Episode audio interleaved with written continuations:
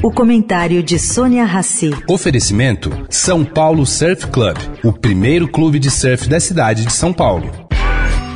Agora na Eldorado, o comentário de Sônia Rassi.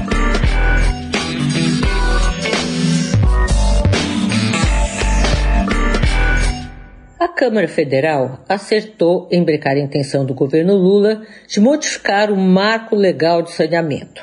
E pelo que apurei, a votação contra, desta vez, não teve como base o tradicional toma lá da cá que impera no Congresso brasileiro.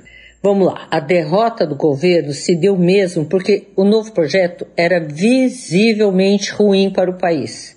E ele existe por motivo ideológico. Lula é contra privatizações. E concessões de governos, caro ouvinte, são vistas como desestatização. E vai mais aqui uma informação. Ninguém explica porque o ministro da Casa Civil, Rui Costa, colocou em votação as propostas. Ele foi informado há mais de 20 dias que iria perder. E perdeu. Ah, entretanto, quem lembra que Costa, ex-governador da Bahia, tem interesse direto nas mudanças. Ele quer renovar a concessão da empresa de saneamento estatal do estado, a Embasa, que vence esse ano.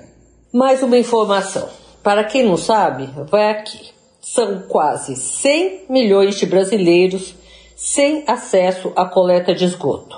Isso mesmo. Em pleno 2023, mais de um terço da nossa população não tem esgoto. Sônia Raci, para a Rádio Eldorado.